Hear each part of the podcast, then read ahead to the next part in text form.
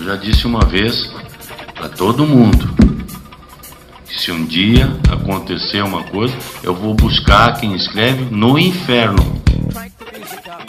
Pode ter feito, caralho, pode ter feito o que, que tiver que ter feito. Porque nós fizemos melhor e nós somos melhores. Então não tenham medo. Eu podia ficar quieto aqui e não falar nada. Nós vamos ser campeão brasileiro, nós vamos buscar, não é demagogia, nem ofensa, nem um outro time.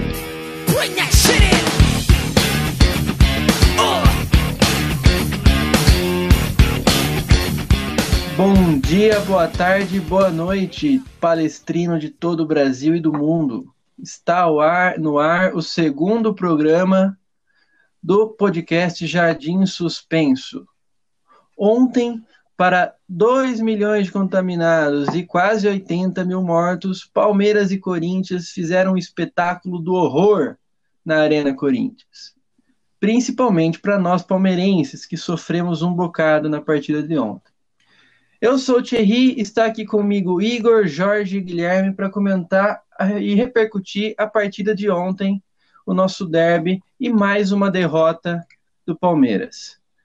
Queria começar perguntando para vocês, amigos, como que vocês se sentiram vendo um jogo no meio da pandemia mais mortal do século XXI?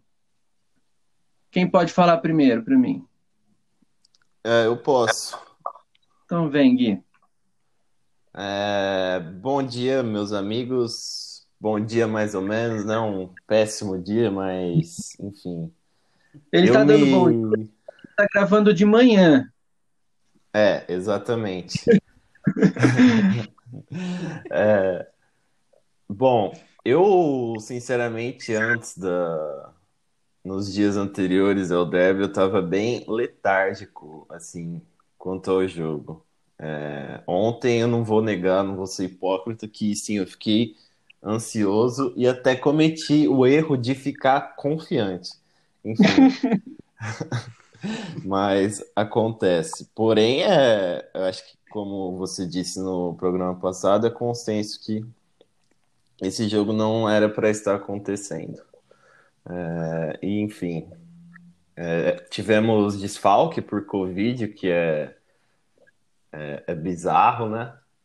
Então é apenas uma amostra da, da falta de responsabilidade também das federações, não só da Federação Paulista, mas das outras. E é isso. Bom dia aos meus amigos aí. É um bom momento, não vou ficar desejando bom dia. A gente está meio que aqui tentando desabafar, na verdade. Eu acho que não era para ter voltado o campeonato, do jeito que a gente já conversou no, no primeiro episódio. Não era hora para isso, mas já que teve, a gente está aqui para comentar, a gente está aqui para acompanhar. E o episódio de hoje meio que vai servir para tentar desabafar um pouco a respeito de tudo que aconteceu. Né? Eu, como. como uma terapia. Falou, é, uma sessão de terapia aberta. Como, como o Guilherme falou, ontem eu cometi o erro também de, de me sentir otimista, de me sentir confiante, ainda mais depois que saiu a escalação, mas entrou em campo e o, o roteiro foi o mesmo de todos desde, sei lá, desde 2017, né? E aí, Jorginho? Bom dia, galera. Bom, ontem também, né? Eu não estava ansioso para o jogo, mas quando eu vi a escalação, fiquei um pouco otimista também. Mas como sempre o Palmeiras não, não, nos dá esse direito de ser otimista com ele, né?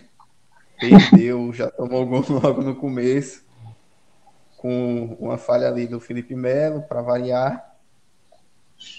E um, uma raridade que é um erro de, do Everton. Acho que não era para para essa partida ter acontecido. Todo mundo sabe aí como é que tá o coronavírus no Brasil, mas já que aconteceu, a gente tem que falar dela, né? Infelizmente, falar mal dela. Pois é, galera. E ontem o Palmeiras entrou com uma escalação diferente em campo.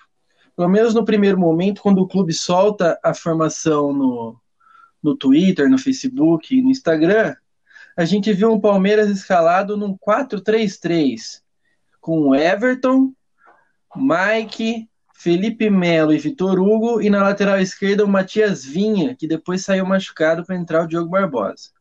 Aí no meio-campo a gente tinha Patrick de Paula, Bruno Henrique e Zé Rafael.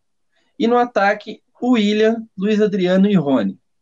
Porém, quando começa o jogo, senti que não era bem um 4-3-3 que estava entrando ali. E a gente até comentou no, no programa passado que essa formação do 4-3-3 do Luxemburgo, com três jogadores de meio campo, prometia bastante. Mas não foi bem isso que aconteceu. Igor, você consegue falar para mim o que, o que, taticamente, como entrou o Palmeiras ontem? Taticamente, quando entra o Zé Rafael na vaga direta do Dudu, a gente tende a imaginar que o Zé Rafael vai jogar no miolo, né, encostando no Bruno Henrique, encostando no Patrick de Paula. Muito porque Luxemburgo vinha usando o Zé Rafael como volante antes da pausa. Né? Só que na prática, ele tentou usar o Zé Rafael do mesmo jeito que ele usava o Dudu. Né? Ele não mudou o formato aquele é, que era praticamente um 4-2-4, né, quando o Dudu ainda estava no time. Na prática, foi a mesma coisa, só que com o Zé Rafael na vaga do Dudu. O Zé Rafael começa o jogo por dentro, encostando no, no, no, no Luiz Adriano, com o William por um lado e o, o Rony pelo outro. E aí, com o passar do tempo, o William vem mais para dentro, o Zé Rafael abre pela direita e o Rony continua pela esquerda. Né? Na prática, o formato foi o mesmo. O, o, o, Zé Rafael teve que executar uma função quase de atacante, né? não, tão, não tão quanto de volante, quando ele, como ele vinha fazendo antes da pausa. E, e aí o resultado é o que a gente já vinha vendo antes, de, antes da pausa. Né? O, o, Palmeiras com um problema muito grande de estruturar sua criação e aí tendo que ser muito mais vertical, tendo que ser muito mais afobado, muito mais apressado, né?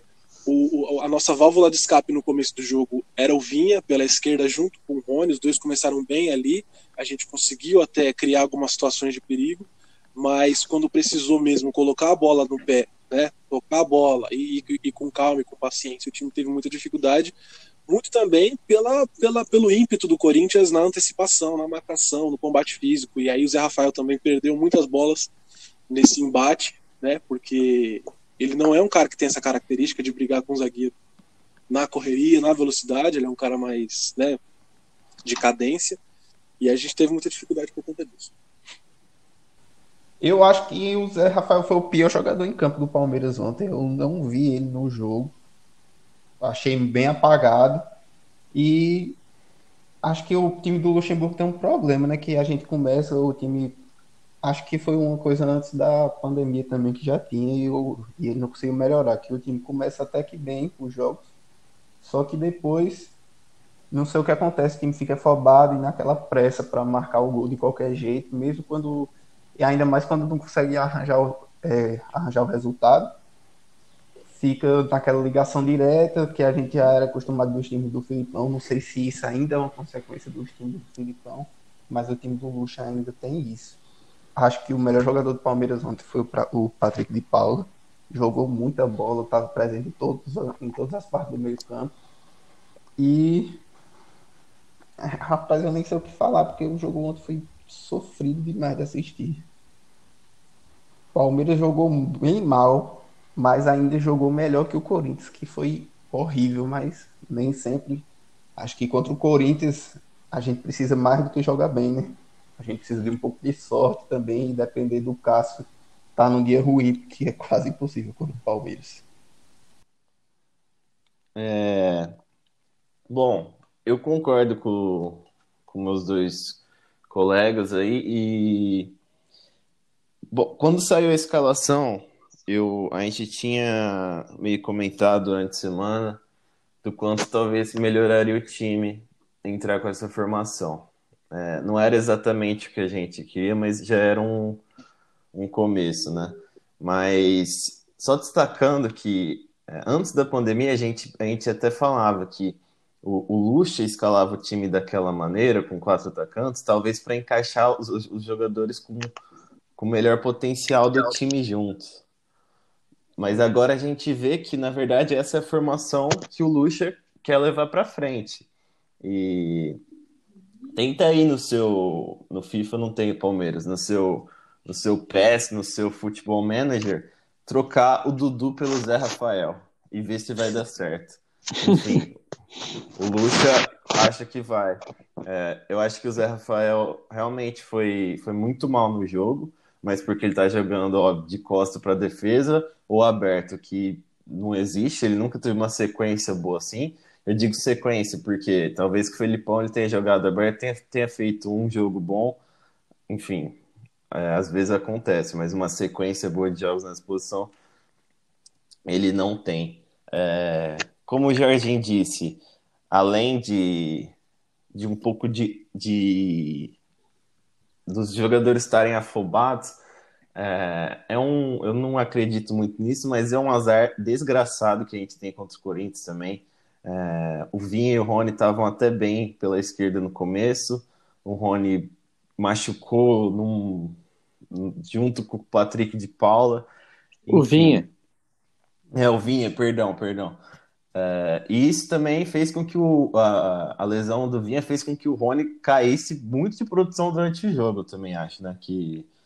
Sim, eu ia tocar nesse ponto. Ele passou a, a, enfim, tomar decisões horrendas e, enfim, ele é. Eu até li de um torcedor do Atlético que, na verdade, essa o que a gente chama de afobação dele, talvez quando ele começar a acertar, talvez seja uma coisa boa, uma tomada de decisão rápida, etc e tal. Mas ontem ele não foi bem. E vou deixar para falar, falando que a gente já falou da formação tática. Acho que eu vou deixar para falar dos, dos, das atuações individuais, é, acho que mais tarde, né, Ti? Isso. É, queria falar um pouco do lance do gol do Corinthians também, porque, enfim, se criou uma polêmica ontem, né? E como no Twitter todo mundo vira um pouco de treinador e analista técnico, e a gente não é diferente, ah, criou-se uma polêmica ali, quem falhou, quem acertou no lance do gol, né? E o fato é, foi um cruzamento para a área, o Gil subiu sozinho, sem ninguém marcando, sem ninguém encostar no Gil, cabeceou, a bola desviou no caminho, fraca, e o goleiro não conseguiu defender. A bola terminou, enfim, foi o gol, o lance que todo mundo viu. É... Como explicar esse gol do Gil para quem não entendeu o que aconteceu ali dentro de campo? Posso começar? Pode. A explicação que se deu, né? Se deu para o que aconteceu no lance é que a marcação do Palmeiras em bola parada é uma marcação mista, né? e que se você for, se você for ver o lance, quem tá no, no Gil é o Zé Rafael e o Felipe Melo tá atrás ali, talvez ele estivesse pensando na festa que ele deu para 70 pessoas durante a, a, pandemia, não sei. Mas ele estava ali assistindo o lance acontecer e assim, o papel do Zé Rafael naquele lance, marcando um zagueiro de mais de 1,90, era tentar bloquear a, a, o movimento do Gil em direção à bola, para que aí o zagueiro central que é o camarada que estava parado e que desviou a bola, subir e atacar a bola. Né? Em teoria, o que deveria acontecer foi isso. Né?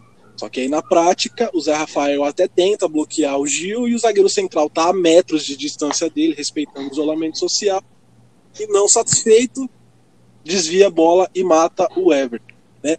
Se você for olhar só o Everton nesse lance, a falha realmente foi feia, né? porque a bola bate no corpo dele e entra.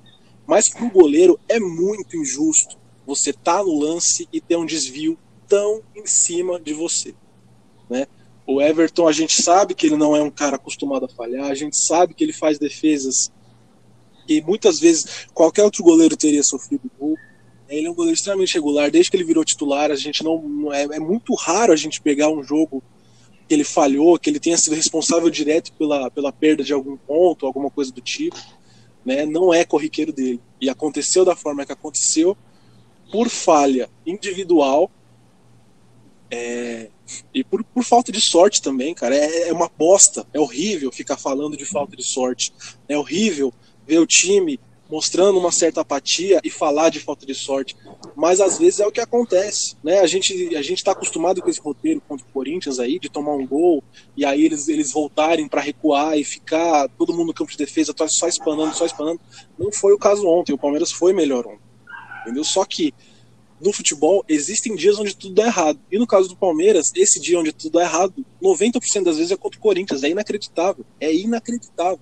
A gente toma esse gol e 10 minutos depois, o Vinha, que vinha sendo a grande válvula de escape, que vinha sendo o apoio do Rony, sem o Vinha, o Rony morreu no jogo, teve que pegar a bola e sair driblando, baixando a cabeça, enfrentando todo mundo, errando passe.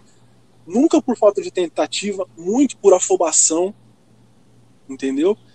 E aí a gente perde o Vinha, entra o Diogo Barbosa, que todo mundo já sabe o que, que é, que nunca conseguiu vingar com a camisa do Palmeiras, né? E aí é, é matou o nosso lado esquerdo, matou nossa válvula de escape, matou a, a, o pouco que a gente cons conseguia construir com a bola no pé, conseguia chegar na área, estava trabalhando muito bem com o Rony. E, e, e, é bizarro, é inacreditável às vezes assim o que acontece com esse time. Mas é, como a gente está falando do lance do gol especificamente, eu vou passar a palavra para o Gui para o Jorginho. Bom, acho que a culpa maior do gol mesmo foi coletiva, mas a maior culpa para mim foi do Felipe Melo, né? Tava parado, zagueiro central, parado no escanteio, esperando não sei o quê. Na primeira vez teve, teve isso contra o, contra o Boca na Bomboneira também, mesmo ontem eu tendo visto que algumas pessoas dizendo que ele foi o melhor jogador daquela partida que o Palmeiras perdeu contra o Boca na Bomboneira. Achei inacreditável. E é isso, né? Contra o Corinthians é sempre assim. Ultimamente, pelo menos no, de 2017 para cá, vem sendo assim. Não, não basta só jogar bem, a gente tem que, tem que ter algo a mais. E não, não tivemos de novo. Acho que é meio injusto colocar a culpa no Everton. Apesar de que eu acho que mesmo não achando um frango, acho que era uma bola defensável. Mas é isso, acho que foi do Felipe Melo mesmo no gol, a bola desviou nele, ele que estava parado no meio da área, ele é o zagueiro central. E é sempre difícil para o goleiro pegar, como o Igor falou, é difícil para o goleiro pegar uma bola com um desvio tão em cima. Acho, apesar de achar defensável, acho que não é culpa dele. E o Everton também tem crédito, né? Eu, pelo menos, não lembro de outra vez que ele tenha falhado. E é isso. Passar a palavra para o Gui aí para ver o que, que ele achou do gol. É, bom, para começar, é, eu vi um, um, tweet do Bruno Vicari da ESPN que é basicamente o que a gente falou, que é, não precisava ter jogo, era só reprisar qualquer derby desde 2017, que seria a mesma coisa. Só lembrando que sem pensar muito, é, em 2000 e... ano passado a gente tomou um gol do Danilo Avelar de bola parada e não conseguimos fazer o gol no Allianz.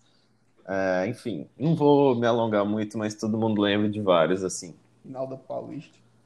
É, também, exato. E a gente ficou martelando e, e não conseguiu fazer o gol. É, no lance do gol, é, foi uma infelicidade do Everton também, que eu não entendi direito porque ele estava de manchete na bola, mas o, como o Igor falou, é bem difícil que o desvio foi, foi muito em cima. É, e o, o camarada Felipe Melo, você, é, ele pode, tipo, depois do gol, dar o chiliquinho dele, gritar, não sei o que, não sei o que, ficou bravo com o Zé Rafael, mas, tipo, cê, óbvio que ele vai enganar quem ele quer, né? Que é a, o, o bosta mole do Caio Ribeiro para falar bem dele né, em rede nacional.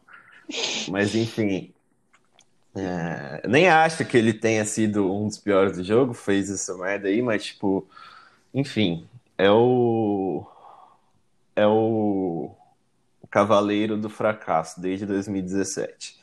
E não só ele também, vou ser um pouco justo. Ontem tiveram várias vários jogadores que esperavam uma atuação é, mais convincente que não ocorreu. Achei o o que talvez o que eu mais tenho me decepcionado que eu tava que eu não que não estava bem antes da pandemia e e achei que poderia voltar melhor queria até é, compartilhar com os meninos que é o Bruno Henrique que é muito pouco assertivo é, no ataque muito fora de tempo da bola. Eu infelizmente ele não voltou também do jeito que eu que eu imaginava.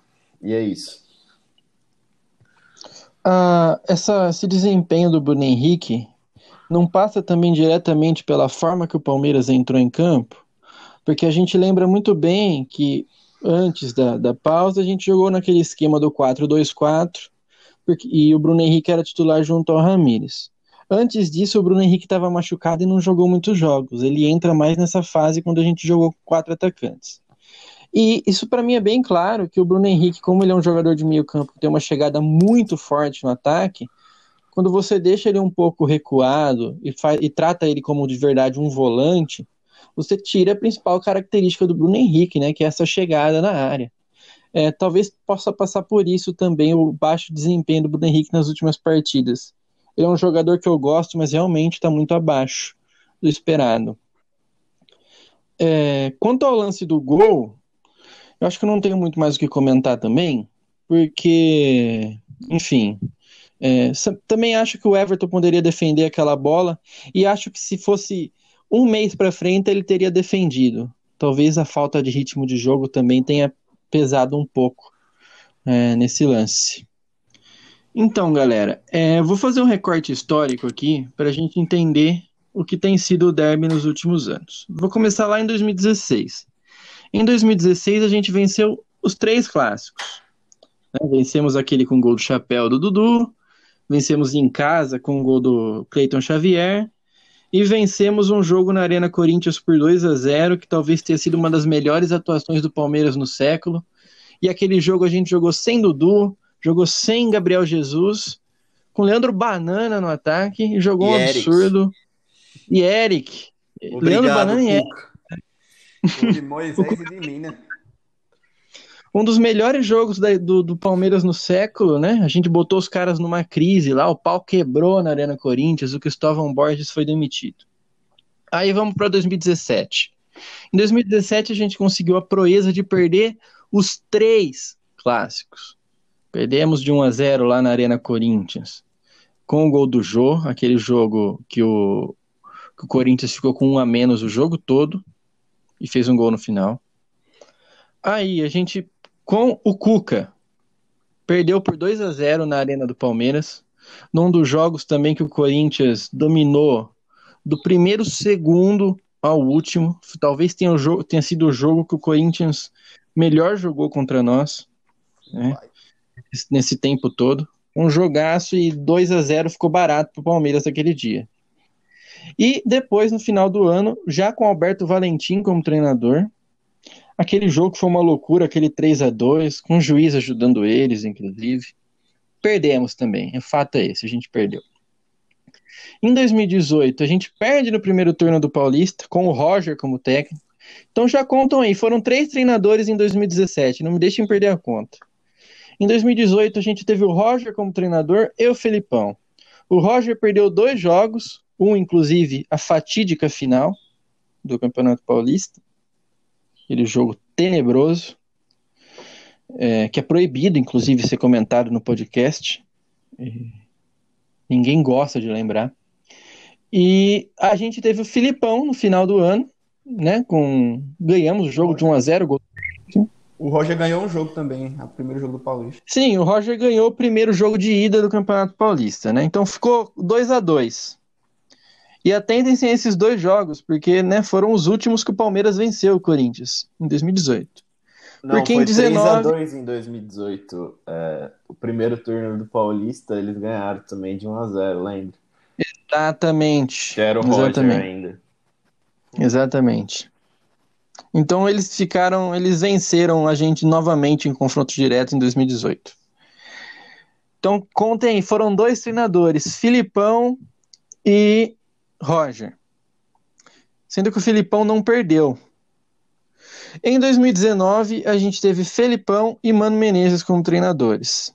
Né? Então são. Coloca mais um aí. São seis treinadores, é isso? Né? A gente empatou dois jogos e perdeu um em 2019. E esse ano a gente já começa novamente com outro treinador, Vanderlei Luxemburgo, e mais uma derrota. Então vamos pensar. São três treinadores que perderam em 2017 o derby. São mais dois em 2018. Então, cinco. Mais um em 2019, que é o Mano Menezes. Seis. E sete com o Vanderlei Luxemburgo. O fato é, desde 2017, o Palmeiras tem sido amplamente dominado pelo Corinthians, pouco importando o treinador que está sentado no banco, pouco importando a ideia que o Palmeiras tem de jogo. O Palmeiras tem sido dominado em todos os quesitos pelo Corinthians. Eu quero perguntar para vocês: o Palmeiras é uma equipe fracassada em derby nos últimos anos, principalmente desde 2017? Quem pode começar? A gente pode usar o derby como o fiel da balança. O derby ele é, ele é o fiel da balança tanto para o Palmeiras quanto para o Corinthians. Né? Se você for pegar momentos onde a gente foi superior a eles, no derby, nos confrontos gerais, lá em 2007, lá em 2008, né? Em 2007 eu lembro, eu cresci vendo o Palmeiras ganhar do Corinthians por hierarquia. A gente podia ter um time pior, a gente podia estar num momento estranho, a gente ia lá, entrava em campo e ganhava. Né? Em 2007 a gente não não conseguiu classificar para a Libertadores, mas eles foram rebaixados. 2008 eles estavam na segunda divisão, a gente ganhou de novo no Paulista, fomos campeões paulistas naquele ano. Né? Em 2016 a gente ganha, ganha todos, fomos campeões brasileiros. Em 2015 a gente perde o primeiro, tudo bem, mas a gente é, é, eliminou eles do Paulista. Depois no Brasileiro, eles tinham um elenco que foi campeão brasileiro, mas a gente não perdeu para aquele time. Né? Aí no caso deles, quando eles conseguiram ganhar da gente muitas vezes, lá em 2012, eles ganharam Libertadores, ganharam Mundial, ganharam tudo. É, 2017 também foram campeões brasileiros, ganhando em cima da gente a maioria, do, a maioria dos jogos, não, 2017 eles ganharam todos. Então, o derby, ele é o fiel da balança para o momento que o Palmeiras vive, ele é o fiel da balança para o momento que o Corinthians vive. Né? Um indicativo muito forte do momento horrível que a gente vem passando, de 2017 para cá, são as derrotas contra o Corinthians, quase sempre do mesmo jeito. Né? E assim, qual foi a mudança de 2016 para 2017? Mudança de presidente, né? Paulo Nobre para Maurício Gagliotti, e a saída do Cuca. Né? Se você for procurar, de 2016 para 2017, você vai encontrar entrevistas do Alexandre Matos falando que era preciso uma mudança de perfil no elenco. Porque, segundo ele, o elenco que foi campeão brasileiro, que era aquele time muito intenso, muito aguerrido, que jogava de várias maneiras diferentes, que, na minha opinião, foi o melhor Palmeiras que eu vi na minha vida adulta. Segundo Alexandre Matos, aquele Palmeiras não era bom o suficiente para ganhar uma Libertadores, porque a gente tinha sido eliminado na fase de grupos em 2016, embora o Cuca quase tenha conseguido salvar o trabalho péssimo que o Marcelo Oliveira estava fazendo naquele momento. Né? O Alexandre Matos achou melhor, então, desmanchar uma ideia que estava sendo construída, né? contratou um treinador que não tinha nada a ver com o Cuca e envelheceu o nosso elenco. Envelheceu o nosso elenco. A gente perdeu o Gabriel Jesus, ele repôs com Borja, trouxe o Guerra, porque todo mundo estava pedindo um, um, outro meia, trouxe Michel Bastos e trouxe aquele que, para mim, é o símbolo do fracasso, é o símbolo dessa gestão, que é a gestão do Maurício Gagliotti, que é o Felipe Melo. Ele traz o Felipe Melo porque o Felipe Melo supostamente é o grande guerreiro, é o grande jogador raçudo, o jogador de Libertadores, o jogador que briga, o jogador que, que dá tapa na cara de uruguaio, é o grande personagem, é uma construção de personagem que, que, que gira em torno desse cidadão que veio para cá em 2017 para liderar né, esse time, supostamente. Né? E o que, que ele traz para gente? Quem que era o Felipe Melo antes da gente conhecer ele como jogador do Palmeiras? Eu tenho certeza que a grande maioria daqui eu acho que eu posso falar que eu posso falar é, é, também aqui por, por todos vocês, porque a gente já conversou sobre esse assunto. O Felipe Melo, quando ele chega, todo mundo conhecia o Felipe Melo por duas coisas: o fracasso na Copa do Mundo de 2010, né? E por ser um jogador extremamente violento. Toda vez aqui no Brasil que a gente ouvia falar do Felipe Melo lá fora, no Galatasaray, na, na, Juventus, na Inter de Milão, foi porque ele bateu em alguém, brigou com alguém, foi expulso, ou então ele, ele é, eu lembro que ele pegou um pênalti lá uma vez, porque o goleiro foi expulso, e aí fez aquela, aquela pataquada dele que ele sempre faz. Raramente foi por sucesso técnico, raramente foi por, por dar algum exemplo esportivo que valesse a pena. Né? Ele conseguiu ser vencedor no Galatasaray e só. Foi eleito o pior jogador estrangeiro do campeonato italiano, só para. É, só uma informação. Aquela... Teve aquela briga parte... com o PVC também, né? Aquela entrevista com o PVC fazia parte da pior Juventus da história, né? Tem jogador, minha gente, tem jogador que cheira título. Tem jogador que às vezes ele nem tá tão bem e ele chega no time inspira vitória e atrai título, atrai as coisas, sabe? Tem jogador que é assim, tem jogador que é vencedor por natureza, sabe? Tem jogador que, que, que não precisa de muito, que só a presença dele já ajuda. E tem jogador que contamina. Tem jogador que atrapalha, tem jogador que fede. Entende? Tem jogador que a mera presença dele faz você ter a, a, a sensação de que alguma coisa vai dar errado em algum momento. E o pior de tudo, o Felipe Melo, ele consegue passar a impressão de estar tá tendo uma boa atuação. Né? Eu cito sempre o jogo de 2010 na Copa do Mundo porque aquele jogo para mim sintetiza perfeitamente o que é a carreira desse cara, tanto como jogador em geral quanto no Palmeiras. Em 2010 ele dá o passe pro Robinho, abriu o placar contra o Holanda, entende? E aí no segundo tempo ele é expulso, e aí a Holanda que já tinha empatado o jogo vem para cima, e, e, enfim, fracasso né? Porque ele é um jogador que ele até tem alguma qualidade técnica. Ele é um jogador plástico, ele é um jogador que dá um lançamento bonito, que dá um desarme. Aí o Casagrande, o Caio Ribeiro fala: "Nossa, olha como esse cara é bom. Olha como esse cara é raçudo. Olha como, olha como esse cara tá jogando bem na defesa." E, e aí quando ele vai e falha e não marca o Benedetto no jogo da Bomboneira, ninguém lembra.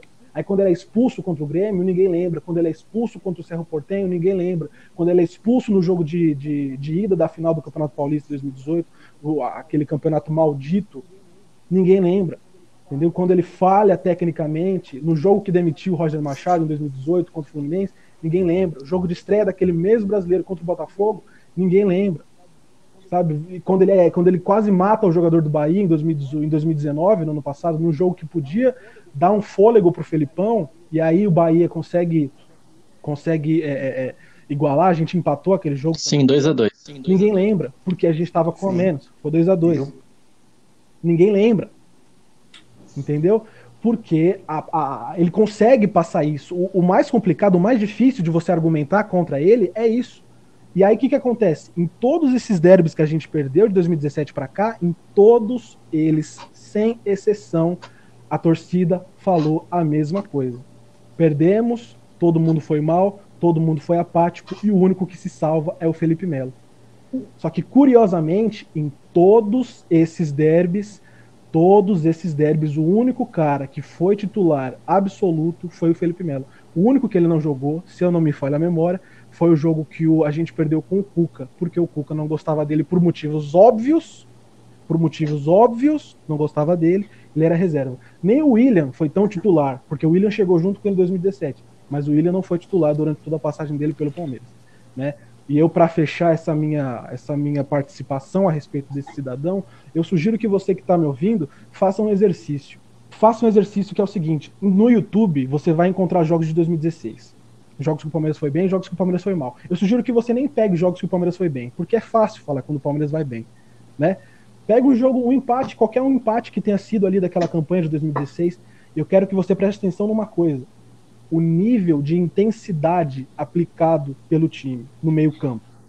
Quando a gente tinha Thiago Santos, Moisés e Tietê, quando a gente tinha Moisés Tietê e Cleiton Xavier, quando a gente tinha Moisés Tietê e Jean, Moisés Tietê e, e, e Zé Roberto. Eu quero que você preste atenção nisso.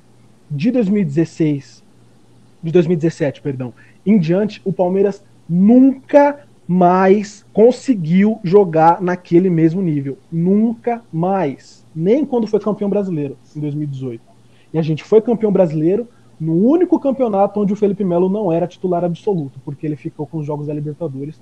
E o Thiago Santos tem mais de 20 jogos naquele Brasileirão, seja como titular, seja entrando ao longo das partidas. Eu quero que você faça esse exercício. Ignore o que a gente está falando aqui por um minuto, Ignore a, a, sua opinião pessoal a respeito do jogador e vá ver jogo, vá ver campo, porque o campo fala. O campo grita na nossa cara algumas coisas que a gente às vezes pode preferir não enxergar, né? Para de, de se apegar em lançamento certo que esse cara dá e para para prestar atenção no que ele oferece pro time, como o time se comporta com a presença desse cidadão. Entendeu? O único padrão que se aplica desde o começo de 2017, quando começou toda essa nossa desgraça, é a presença desse rapaz. E desanima, entendeu? Cansa, cansa toda a partida decisiva, toda a partida importante, a gente ficar dependendo desse cara não falhar, desse cara não ser expulso, desse cara não arrumar uma briga, desse cara não fazer alguma estupidez colossal, como é o padrão na vida dele, para que a gente consiga ganhar alguma coisa.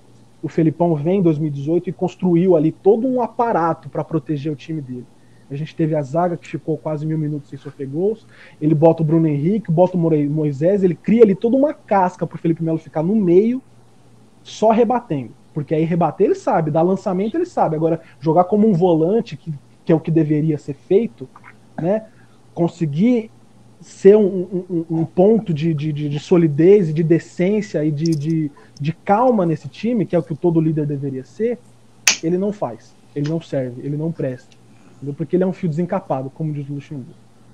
É, pegando esse gancho do Igor, é, que ele se referiu ao, ao nosso capitão, o Felipe Melo, é, a gente tem que esclarecer algumas coisas quanto a isso, que é, a gente vê muito, inclusive Zé Tatiquinha de Twitter, é, quando o Lucha desloca o Felipe Melo para a zaga, a gente vê as comparações com, com a mudança de posição do Mascherano, do Fernandinho, que eram volantes e viraram zagueiros é, na mão do Guardiola. Mas é aí que tá. É, esses jogadores que eu citei, eles viraram zagueiros por pura opção técnica do, de um dos maiores treinadores da história e o maior desse século, na minha opinião, que é o Guardiola.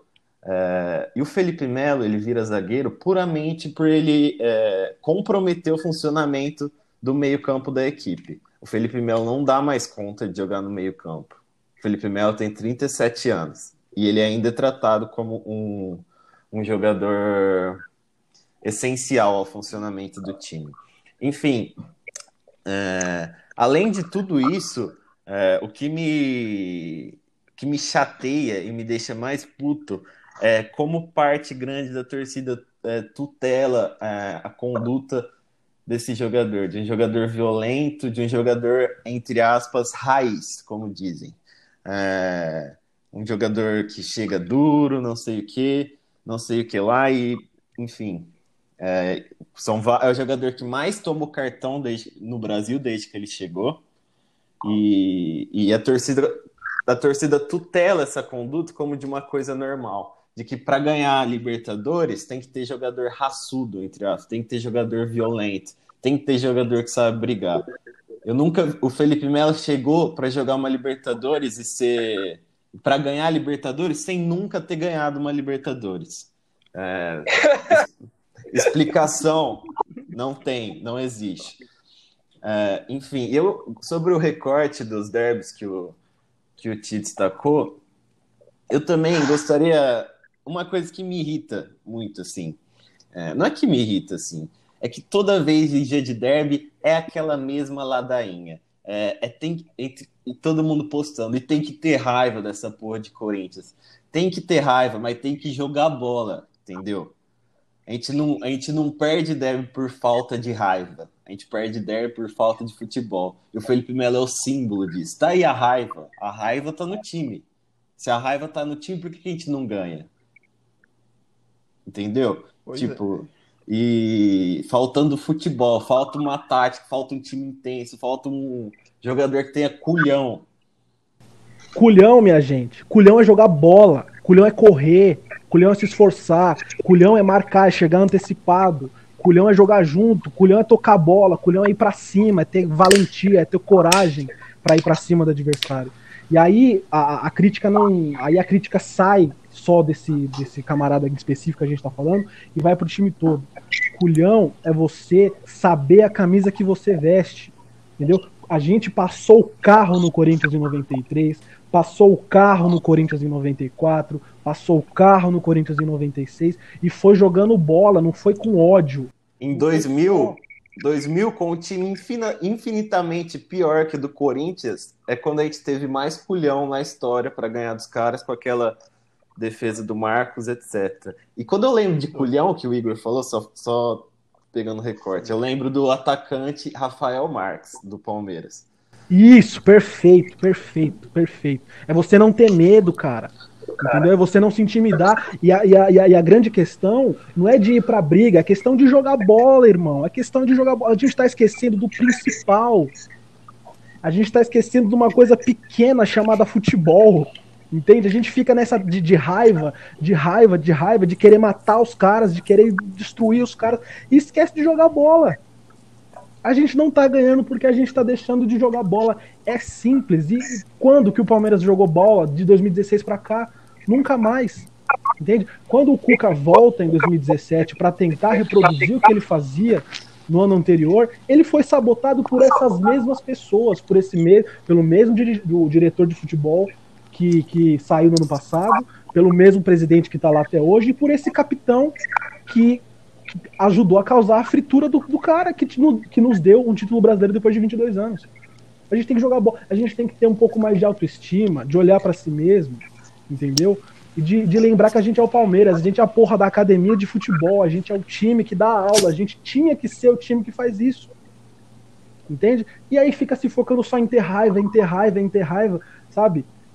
o time do Felipão, que é o time que eternizou essa questão da raiva, que era o time que eternizou essa questão do, do, do, do de, de, de, acabar com o Corinthians do jeito que fosse possível, era um time que jogava muita bola.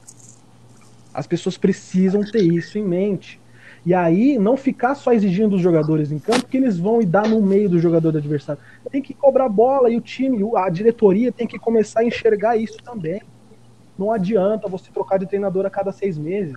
Não adianta você fazer uma reformulação do elenco quase todo ano. A gente, no começo do episódio, a gente falou também que às vezes contra o Corinthians falta sorte, mas a sorte tende a aparecer para quem se ajuda. Se você não se ajuda, você não tem sorte. É simples, sabe? Não existe projeto no Palmeiras a longo prazo. Não existe ideia de jogo. Existe resultado, resultado, resultado. Quando você só se foca no resultado, você se esquece do mais importante que é o futebol. O que traz o resultado é o futebol. Sabe? Falta futebol. Futebol, futebol. Raiva, raça, é, intensidade, tudo isso são componentes. Mas a principal coisa se chama futebol e competência. Porque se você não tiver futebol, você vai entrar contra os caras, vai tomar uma finalização, vai tomar o gol, vai finalizar no gol dos caras 8, 9, 10, 15 vezes, o goleiro vai pegar todas e vai acontecer o que vem acontecendo com o Palmeiras. Desculpa a interrupção, Jorginho, vambora. Não, tranquilo. Eu nem sei o que falar depois dessa aula aí que vocês deram, porque eu acho que vai ser difícil acrescentar mais alguma coisa depois de tudo que vocês falaram, mas eu queria falar sobre o, a montagem de elenco do Matos em 2017, que ele teve essa mudança de mentalidade. Eu acho que o Palmeiras de 2016 foi o Palmeiras mais novo que a gente teve desde a reformulação do time, né? Vocês podem me confirmar, acho que foi isso. Não tinham grandes estrelas no elenco, além do Dudu. A montagem do elenco foi bem simples. E acho que o caminho certo era esse, até ele aparecer com essa ideia de montar um time para ser campeão da Libertadores e contratou um monte de jogador velho, como Michel Bastos, e todos, e o principal deles, né, o Felipe Melo, jogadores, na maioria deles, que nunca, ter, nunca tinham ganhado na Libertadores, e eu não sei também que Libertadores era essa que Alexandre Matos estava assistindo, porque o, eu acho que o último time, o time mais velho a ganhar Libertadores do, da última década tenha sido o Atlético, o Atlético Mineiro, de Cuca também, né? Só que eu ainda acho que não era tão velho quanto o elenco de, do Palmeiras de 2017. E aí veio o Felipe Melo com aquele. com aquela. aquela pompa toda de ser o jogador para ganhar Libertadores, mesmo nunca tendo ganhado a Libertadores, e criou a filosofia do raiva em dia e futebol em falta do Palmeiras, né? Porque Desde, 2000, desde 2017, o Palmeiras não consegue jogar nada de bola. Teve alguns bons momentos com o Filipão, alguns poucos também com o Roger, mas nada que fosse contínuo e nada que nos desse esperança para ganhar uma Libertadores. E acho que é isso. Ele desfalcou o time em vários momentos decisivos. Se fosse qualquer outro jogador do elenco, não sei porquê, não entendo porque ele tem essa essa proteção de boa parte da torcida. Se fosse qualquer outro jogador com o histórico que ele tivesse, dá um exemplo aqui, se fosse o Lucas Lima, com esse histórico de expulsões e de desfalque em jogo decisivo, a gente. Ele já estaria com certeza fora do Palmeiras. É só você, vocês pegarem o que aconteceu com o Luan, que errou uma vez, acho que nem foi uma falha tão grotesca assim contra o Grêmio nas quartas de final da Libertadores do ano passado. E mesmo assim foi crucificado o jogador, mesmo com o Felipe Melo tendo sido literalmente expulso né, no, nas mesmas quartas de final contra o Grêmio. E o jogador que fez parte da melhor defesa do Palmeiras na década foi é simplesmente deixado de lado pela torcida e muita gente chama ele de jogador de condomínio, expressão que não sei o que quer dizer. Que davam isso para o Rodrigo Caio também, né? E o Rodrigo olha, Caio olha, foi campeão. Olha onde o Rodrigo Caio chegou, né, bicho? Então, e o Rodrigo Caio foi o campeão da Libertadores jogando muita bola ano passado pelo Flamengo. E a mesma coisa está acontecendo com o Luan, está sendo deixado de lado para para darem atenção para o jogador raiz que fica parado em escanteio e não marca o Benedetto, né? Eu até Tá me dando gatilho, velho. Eu até postei uma vez no Twitter, eu falei que tava criticando a torcida do Palmeiras que defendia o Felipe Melo, mesmo ele tendo errado os dois gols. Ele tendo falhado nos dois gols do Boca na bomboneira, e um torcedor do Boca comentou a minha postagem dizendo que eu tava sendo bonzinho em falar que foi os dois, porque na verdade ele tinha entregado os quatro gols. Então a própria.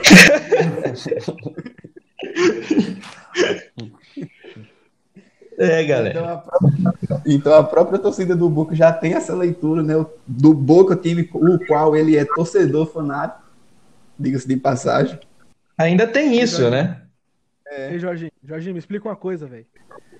Pode falar. Que mundo é esse que a gente vive? Que zagueiro de condomínio ganha Libertadores sendo um dos melhores defensores do torneio e o jogador raiz passa vergonha todo ano, velho. Que, que, que, que história é essa, velho? Eu também não, não consigo entender, né? Que mundo é esse que o jogador, o jogador de condomínio, os jogadores de condomínio, no caso do Luan, fez a melhor defesa do Campeonato Brasileiro de 2019. Mais de 20 minutos sem tomar gol. E o outro jogador de condomínio foi o campeão da Libertadores jogando muita bola. E o jogador raiz foi expulso dois jogos seguidos ano passado. A gente tem que lembrar isso, né? Que ele foi expulso contra o Bahia e contra o Grêmio. Não lembro qual foi a ordem, mas sei que foram dois jogos seguidos. Pois é. E é isso. Acho que não tem mais o que falar sobre ele, não. Acho que eu tenho até que parar de falar dele para minhas, minhas rugas não aparecerem aqui.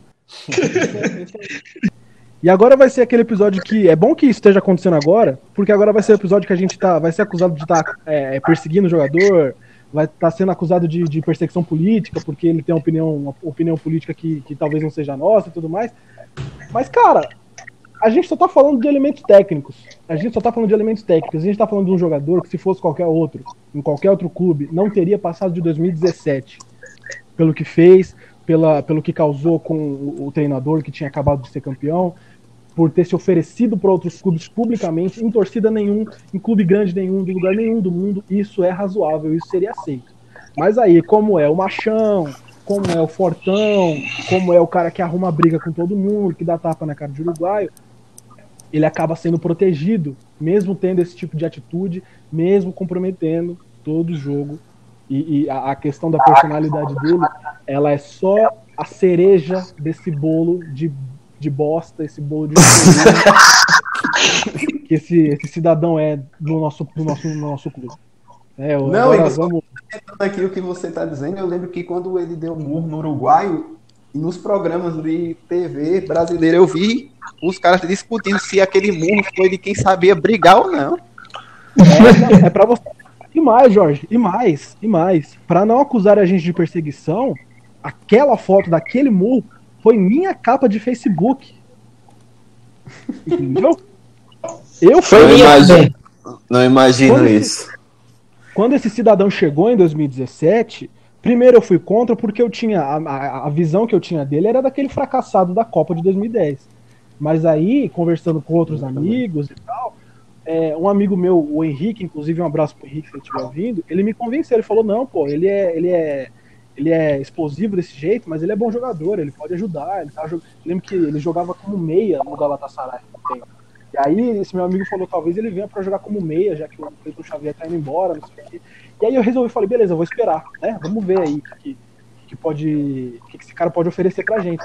Fui nos primeiros jogos, o jogo que ele gritou na cara do rapaz do Limense lá, eu tava, cantei a musiquinha desse cara, tá ligado? Por mais absurdo que isso possa parecer agora, entendeu? Cometeu Pois é, eu cometi o crime, entendeu? Eu tava lá, eu vi, sabe? Eu dei o meu apoio, entendeu? Eu cantei a musiquinha, sabe? Mas aí, desde aquele primeiro momento, já deu para perceber que era uma coisa forçada. Deu para perceber que, sabe, quando você contrata um jogador para tentar criar uma imagem de ídolo instantâneo e o cara não tem nada que sustente isso, sabe? Eu percebi aquilo desde o começo, sabe? Aí vai passando o tempo, teve o problema com o Cuca, tem as polêmicas extracampo, e aí o cara começa a falhar, começa a falhar, começa a falhar, sendo protegido, sendo protegido, sendo protegido. Aí vem 2018, com o Felipão já, ele é expulso contra o Cerro Portenho num jogo que estava na nossa mão. E aí o Filipão vai, abraça e, e, e, protege, e tem aquela baboseira sentimentalóide do paizão, e os dois choraram, é o que se fala, né? E tal. E a gente continua alimentando isso, sabe? A gente continua alimentando isso. É, são três anos já nisso, cara. A gente tá no quarto ano desse cara e nada mudou. Sabe? As pessoas falam, não, mas agora ele tá na zaga. Agora ele vai entender que ele tem que ser um líder, agora ele vai amadurecer beleza, amadureceu, falhou, entregou mais um derby pro Corinthians ontem, sabe? É o líder é... do elenco de cartão amarelo, né? Pois é, pois é. é. Essa é a nossa referência de nossa referência de disciplina em campo. Eu, é, eu tenho me apegado eu tenho me apegado muito com 2022, porque é quando o contrato dele vai ter acabado. O Lucha, e aí eu falo com dor no coração, o Lucha também provavelmente já vai ter ido embora. E eu espero que o Palmeiras tenha a decência de fazer o mínimo que é tentar segurar essa molecada pro ano de 2022. Gabriel Veron, Patrick de Paula, Gabriel Menino, é, é, o Vinha, o, Gomes, que é, inclusive a gente compensa a gente falar sobre isso um pouco depois, que a gente, o Palmeiras conseguiu é, atender os pedidos dele para manter pra, a sequência da, da temporada, enfim. É, eu acho que inclusive isso faz um gancho para a gente tentar fechar esse episódio com um pouco de otimismo, né? Que é para falar um pouco do, do, pouco de bom que teve ontem. E aí eu vou, vou passar a palavra pro, pro Ti. Então, é, vou deixar só um, um comentário para não ficar injusto para cima do Felipe Melo, né? Enfim, tudo que vocês falaram eu assino embaixo, vocês sabem disso. Mas para não ficar injusto pro lado dele, ele só faz o que faz e qualquer outro jogador no Palmeiras só faz o que faz porque o clube é extremamente permissivo. O Palmeiras, da gestão Maurício Gagliotti, é um clube que permite ter jogadores no elenco que desrespeitem a camisa do Palmeiras o tempo todo em que estão em campo, em que estão em treino. E a questão dessa pandemia deixou isso bem claro para mim.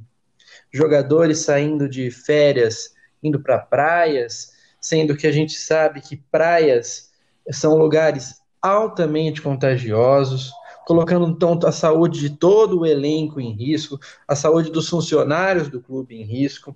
O próprio Felipe Melo deu uma festa para 70 pessoas na casa dele, no meio de uma pandemia. Isso é coisa que não se faz. E ninguém foi punido. O Luan, o zagueiro que a gente sempre defende né, entre as nossas conversas, saiu para a praia, então é o seguinte: são coisas que vão acontecendo porque o Palmeiras é um clube que permite ser desrespeitado. O Palmeiras se coloca abaixo dos próprios atletas, né?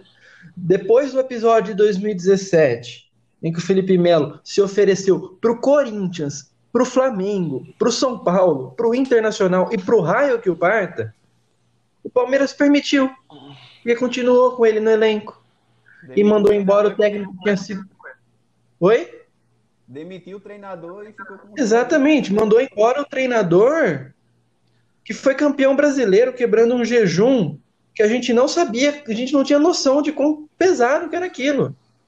Quebrou um jejum com um time modesto, um time de garotos, foi lá e quebrou. E esse técnico foi mandado embora. No episódio em que o, o volante da equipe, um dos líderes do elenco, desrespeitou a camisa do Palmeiras. E esse tipo de coisa é intolerável. Intolerável. Eu detesto o Valdívia por causa disso. O Valdívia nunca respeitou a camisa do Palmeiras. Ele pode amar o Palmeiras, mas ele nunca respeitou porque ele nunca foi um atleta profissional com a camisa do Palmeiras. E a mesma coisa que eu penso do Felipe Melo. Exatamente a mesma coisa. É inaceitável esse tipo de postura. E o Palmeiras tem se permitido a ter atletas que não respeitem a história do clube Isso para mim é o que mais dói. É isso que dói em mim. É um ciclo Isso também de. De. é, da gente ser, não só o clube, como você falou, Ti, mas da torcida também ser um pouco permissiva do ca, com o cara. Do... Sim, mas aí eu vou passar um pano também para a torcida, sabe por quê? Porque qualquer programa de esporte que você liga na TV, não existe uma abordagem séria sobre esse tipo de conteúdo, esse tipo de assunto. Ninguém aborda isso. O campo é irrelevante nos, nos programas esportivos. Tem um ou dois comentaristas que tocam nisso. O comportamento dos jogadores é irrelevante. A gente teve um jogador que saiu do Palmeiras fugido porque foi acusado de agredir a esposa. E ninguém, com raríssimas exceções, geralmente jornalistas mulheres, somente elas tocaram no assunto. Um jogador, gente, um jogador do Palmeiras saiu depois de ter agredi- supostamente agredido a ex-esposa. Ele deixou isso bem claro, que ele saiu porque ele não ia conseguir viver em São Paulo depois dessa repercussão. Ele que falou, não fui eu. Então, também a torcida ela é um pouco reflexo dessa miséria os comentaristas esportivos no âmbito mais geral, salvo dois ou três aí na grande imprensa, né? Pelo menos é o, a, a grande imprensa funciona dessa maneira. A gente sabe que tem jornalistas aí em veículos menores que põem o dedo na ferida e por isso mesmo estão nos veículos menores, porque os veículos maiores não aceitam esse tipo de coisa. Então eu, eu, eu simplesmente fico revoltado porque é, é tudo uma grande avalanche e uma hora vai despencar. O Palmeiras vai despencar uma hora. Eu. E qual- A postura do Palmeiras não, não dura. Olha o Cruzeiro que virou. Então eu. Era aí, era aí que eu ia tocar. Era aí que eu ia tocar. O Cruzeiro. né? Deus nos proteja de terminar do jeito que o Cruzeiro terminou. Eu não acho que isso vai acontecer. Eu não tô querendo ser, ser alarmista aqui. Mas o Cruzeiro é um exemplo de time mal gerido pra caramba. É um, é um exemplo de time onde os jogadores não respeitaram a, a, a- seriedade da instituição, não respeitaram a própria torcida, sabe? É, Thiago Neves, meu Deus do céu. ao mesmo tempo que isso acontecia, a gente via nos programas esportivos o Thiago Neves sendo exaltado, o Robinho sendo exaltado, e, e- O Itaí sabe, Machado, toda essa, né? Essa cultura de, de, de ficar endeusando o jogador, endeusando o jogador por causa de comportamento, de bobagem, de provocação com o rival, de demonstração de raça, sabe? E a torcida passando pano, a torcida alimentando isso com a ajuda da imprensa, e a imprensa fazendo isso para ter uma resposta da torcida. Isso vai crescendo, isso vai crescendo, até chegar num patamar, amigo, que o time não conseguia produzir nada em campo, ninguém entendia, né, por, por que, que aqueles jogadores tão amados não conseguiam reproduzir nada em campo, e o Cruzeiro foi rebaixado pra- quase que com aplausos. Né? Toda aquela tragédia do Cruzeiro se mostrou muito antes de acontecer. Muito antes de acontecer. E todo mundo achando bonito, e todo mundo achando lindo, maravilhoso. Rogério Ceni sendo sufocado por, por, por, por grupo de jogador. O Mano Menezes, coitado, foi mandado embora depois de ganhar é, é, três Copas do Brasil, com aquele mesmo elenco, jogando um futebol péssimo, porque era o que dava para fazer. E aí todo mundo, não, porque o, o, o- o Itaíra é um mito, porque o Thiago Neves é jogador raiz, porque o Robinho é jogador raiz, por causa disso, não sei o que, não sei o que lá. Robinho, inclusive, o tal jogador raiz, que o próprio Cuca tirou daqui em 2016, todo mundo ficou com raiva, mas aí o time começou a jogar muita bola e todo mundo esqueceu. E o Robinho vai pro Cruzeiro e acontece o que aconteceu. É foda. Desculpa de novo interromper. Vai lá, Gui. É, eu gostaria só de terminar é, a minha fala. Quando a gente vê o, o lance que o Igor citou, que ele colocou de capa e tudo mais, que é, é, na verdade, eu acho que sim, foi um dos únicos acertos do Felipe Melo nessa passagem no Palmeiras, foi ele ter dado um, um socão naquele uruguaio. Mas o cara, é, ele não tem um gol, de, um gol dele de porta-retrato na casa dele. Ele tem ele dando soco no uruguaio. Isso é um símbolo, assim, pra gente ver é, o que ele representa. E eu fico irritado também com a torcida, como eu falei quando o Ti estava falando sobre a torcida ser permissiva. Gente, vocês têm que ter noção que o Felipe Melo ganhou a abraçadeira de capitão do time para ver se ele amadurecia com 37 anos de idade, velho. Aonde existe isso, velho? Meu pai, meu pai sempre me falava: burro velho não aprende a marchar. E não aprende. O cara nunca vai ser assim. Ah, mas se ele fosse, se ele não fosse tão violento, se ele fosse um cara mais calmo, ele seria um bom jogador. Irmão, se eu tivesse quatro rodas, eu seria um Transformer. Então, tipo, não tem, não tem nexo ficar batendo nessa tecla, assim. Não tem nexo, e isso é uma coisa que vai irritando, irritando de uma maneira que é, é difícil em tirar é, coisas boas quando o mesmo erro sempre, sempre vai se reproduzindo. Mas, enfim, terminando a minha fala com, com um pouco de, de otimismo também.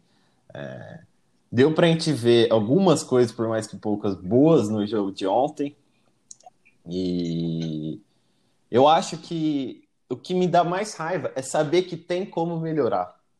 Se não tivesse, se a gente se, se fosse um, se a gente tivesse o elenco de um Vasco, né, com todo respeito ao Vasco aí de um, sei lá, qualquer time ruim aí, eu estaria conformado. Eu assistiria os jogos tomando uma cerveja e dando risada. O que me dá mais raiva é que a gente sabe que tem como melhorar. Isso é o que dá raiva, entendeu? Vai melhorar? Não sei, depende do luxo. Eu acho que não. Mas ter tem como melhorar. E é isso. É, deixa eu interromper, Gui, que aí eu já encaminho não, já acabei, aqui. Pode, pode falar. Pergunta que para fazer para geral. É, ontem jogaram os garotos da base, né? Patrick de Paula entrou como titular. O Wesley entrou durante o jogo e o Gabriel Menino também. E eu, particularmente, achei que eles tiveram uma postura maravilhosa em campo. Talvez das poucas coisas boas que a gente pode recortar é a postura desses meninos. Né? O Patrick de Paula parecia que ele tinha 33 anos de idade e estava jogando como se estivesse passeando no parque.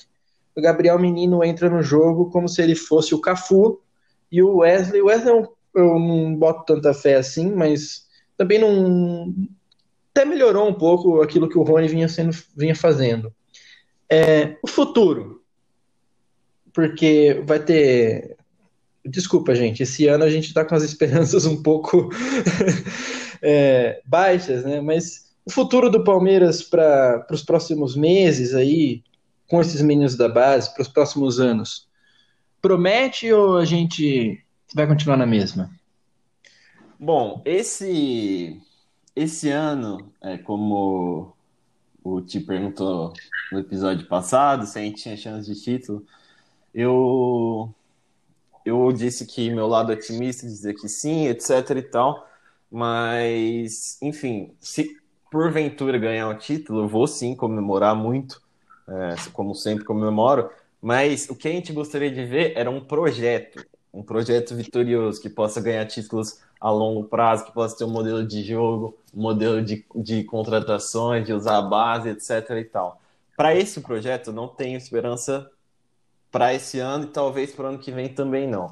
Como o Igor disse, 2022, é, se a gente conseguir manter essa molecada aí, é, a gente, é, vamos expor para a galera, a gente tem um sonho, é, sonho não, né, mas um desejo que do Alex é, ser um treinador do, do Palmeiras, né, que diz ele que está estudando para isso. É, é, um, é um sonho que está longe, sim, com certeza tá. Talvez ele assuma e se mostre um péssimo treinador, talvez sim, tenha possibilidade, mas o que a gente quer dizer é que a gente quer um projeto a longo prazo, assim. E todas as críticas que a gente faz aqui, é, nenhuma crítica tem fim em si mesmo, assim. A gente toda e qualquer crítica que a gente faz, a gente faz porque a gente quer o melhor para o Palmeiras, entendeu?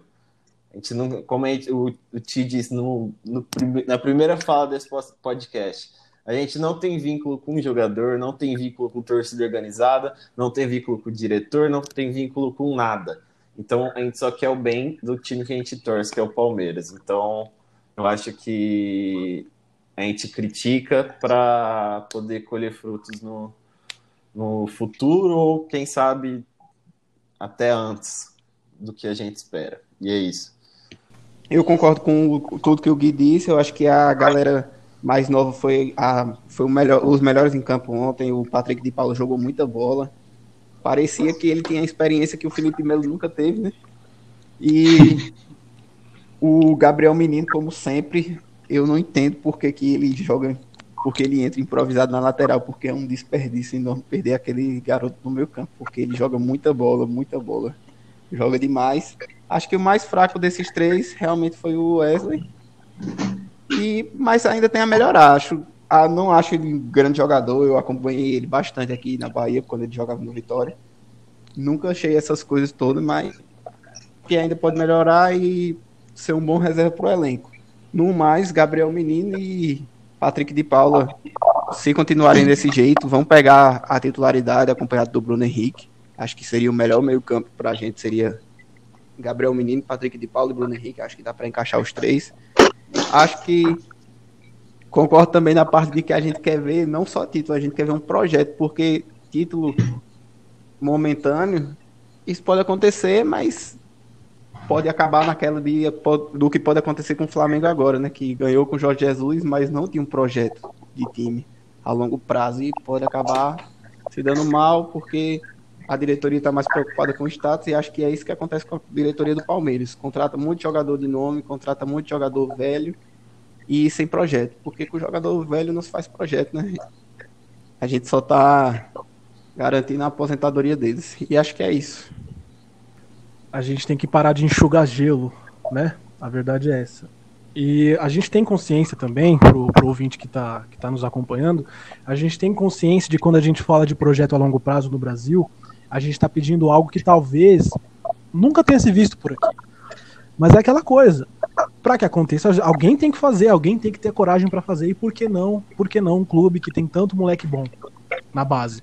Por que não um clube que passou por uma Ô Igor, importante lembrar que o Palmeiras é um clube de vanguarda no Brasil. Pois é, pois é. É um clube que inovou diversas vezes no modo de, de se fazer futebol aqui. É. Fomos o primeiro clube a ter treinador de goleiro, fomos o primeiro clube a usar, né, junto com o Vanderlei Luxemburgo, a, os adereços que a, a tecnologia pode nos, no, nos enviar. Então o Palmeiras sempre foi vanguarda no futebol brasileiro. Entendeu? Por que não é, é, é, aproveitar da estrutura física que a gente conseguiu construir nesses últimos anos?